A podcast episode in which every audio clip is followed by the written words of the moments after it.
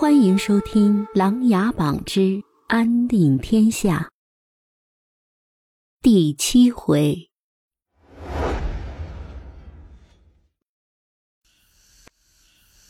一直在秘密紧随着的碧兰，看到林深和陆源分道扬镳，心里疑惑不解。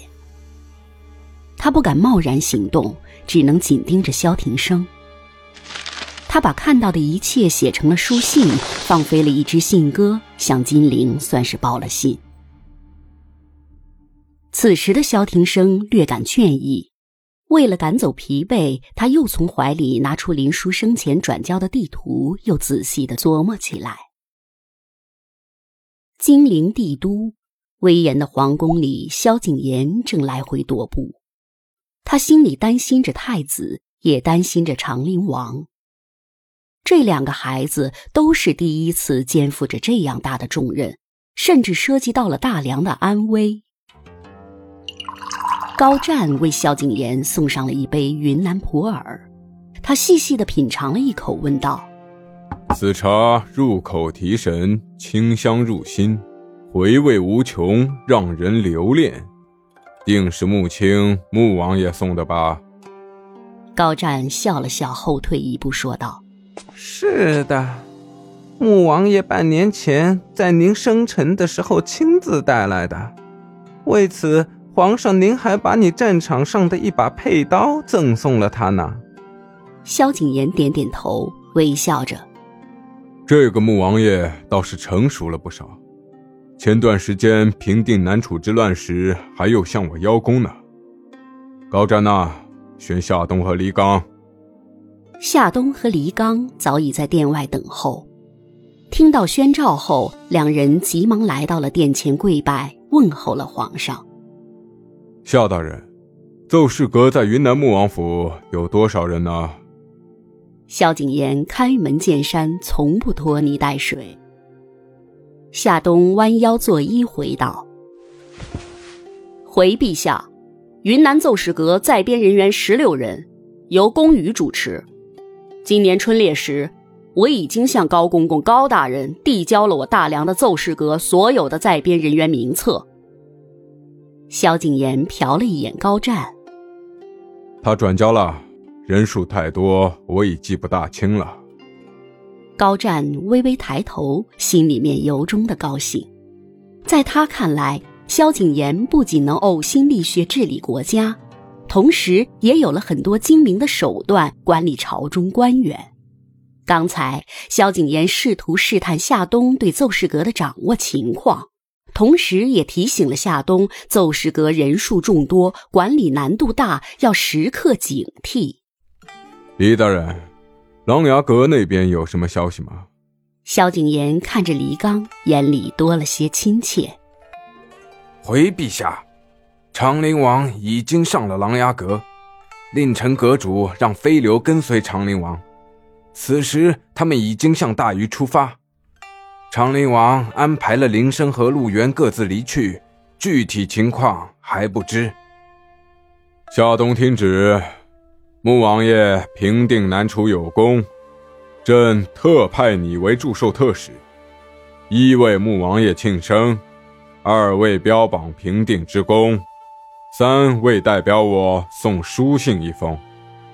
萧景琰说完，示意高湛拿出书信交予夏冬。夏冬接手后，立即告别，向云南进发。李大人，青楼十二妓之死可有名目啊？萧景琰突然问起震惊京城之事。回陛下，暂时没有。黎刚额头多了些汗珠。萧景琰叹了口气道：“唉，朕允你三个月，如果查不出蛛丝马迹，我派你去梅岭守灵一年。”李刚心里一酸，心中五味杂陈。他知道皇上萧景琰对自己宠爱有加，无比信任，可是办事不成，又恨铁不成钢。如果发配去梅岭，这哪是处罚？明明是对他一种褒奖。因为在梅岭有太多的回忆，有太多的忠魂长眠于此。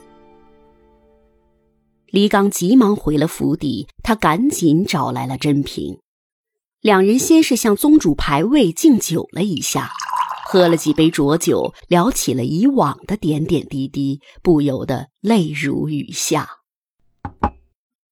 酒过三巡后。黎刚向甄平说起了今天面见萧景琰的事情，两人又是一阵感慨。酒后，甄平拿出一个手帕，从手帕里拿出一个黑色的东西来。黎刚疑惑地看着甄平：“这是什么玩意儿？你和夫人的定情信物？”甄平瞟了一眼黎刚：“开什么玩笑？这个是我从青楼的一个房里找出的，我找人帮我看了看。”这个是云南普洱茶。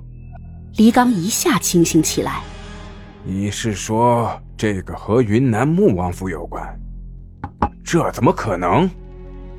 我可没说啊。